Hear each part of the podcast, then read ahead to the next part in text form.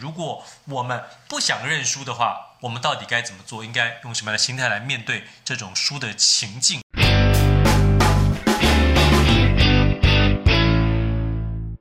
各位朋友好，我是激励达人郑匡宇，总是用自己的故事还有社会时事来激励你，也希望可以带给你更多的正能量。前几天呢，我发了一个影片，主要是讲觉得川普总统最近的表现呢，像个小朋友一样，输了之后不认输啊，做了非常多的事情。那我们到底应该在生活里头，如果遇到像这种输啊、失败的情形，如果我们不想认输的话，我们到底该怎么做？应该用什么样的心态来面对这种输的情境？这个影片一发了之后啊，有很多朋友表示认同，但也有一些人呢，就开始蛮不理性、很生气的在我的影片底下留言说：“什么川普输了？”美国大选作弊，这么多消息都出来了，你要不要赶快去多收集一些讯息之后再来发表这种不成熟的言论啊？意思就是说呢，我会被人家洗脸呐、然后川普应该是会赢的，只是大选舞弊，不啦不啦不啦。看到这样子的留言呢、大家知道我心里是怎么想的吗？我跟大家说啊。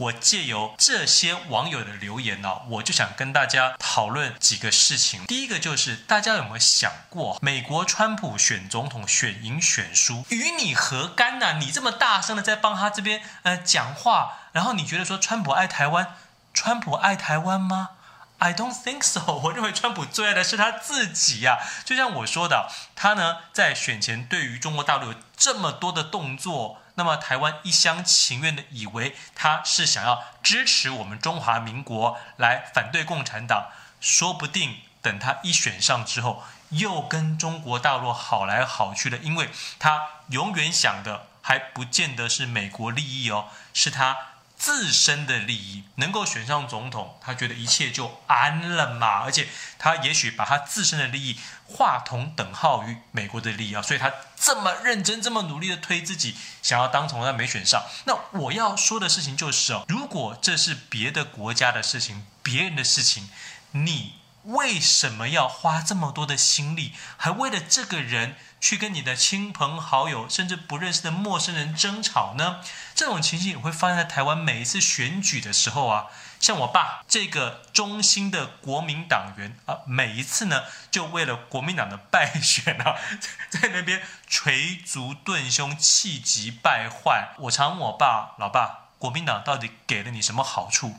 没有，哎，各位完全没有啊。所以大家要知道，我认为像我爸他们这一代的人，好，因为呢，他是一九四九年跟着蒋介石政府来台湾。的确啊，他能够活命，没有被抄家灭族，的确跟他当时做的这个决定从军来台湾有非常大的关系。好，可以说国民党让他不至于当场就被共产党一刀毙命啊。可是呢，后来其实国民党也没有真的为他多做什么事情啊，顶多透过他自己的努力拿了蛮多国民党的奖学金之外呢，就没有啦。啊，什么政治的利益啊，经济上的利益，其实都是没有的。你为了国民党选赢或者选输，心情一下子被炒得很高，一下就很失落，这何必呢？我认为会这样子，跟我们媒体的炒作有非常大的关系。现代人常常觉得人心非常的浮躁，对吧？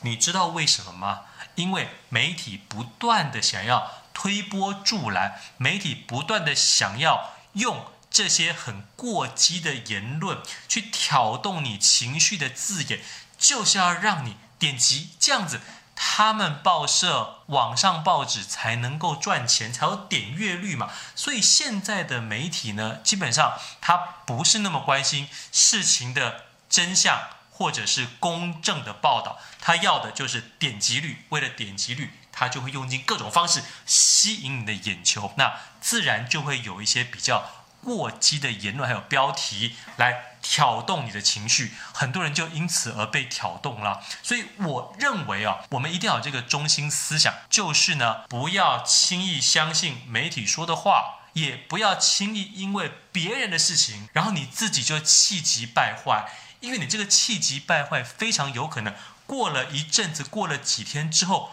就被发现，原来那个让你觉得很同情、为他很愤怒的人是说假话的哦。现在这种事情非常多哦，所以我强烈建议大家：第一个，心情不要受到影响，只要不是跟自己切身相关的事情，你没有必要大动肝火。而且，当你一接收到一个媒体讯息的时候，第一件事情就要想：这是真的吗？我还是打个问号吧，我还是多看几个不同的言论，多从不同的角度切入来了解全盘会比较好。因为你如果不这么做，非常意气用事的跟着大家起舞，发了一些不理性的言论，可能过几天就接到法院通知你被告了，哎，那个时候后悔就来不及了啊！这是第一个。第二个呢，我要跟大家说，现在是一个人人都是网红的时代，很多人都会自己像我这样录影片呐，发表在网络社群上面。如果你发现有越多人呛你的时候，就表示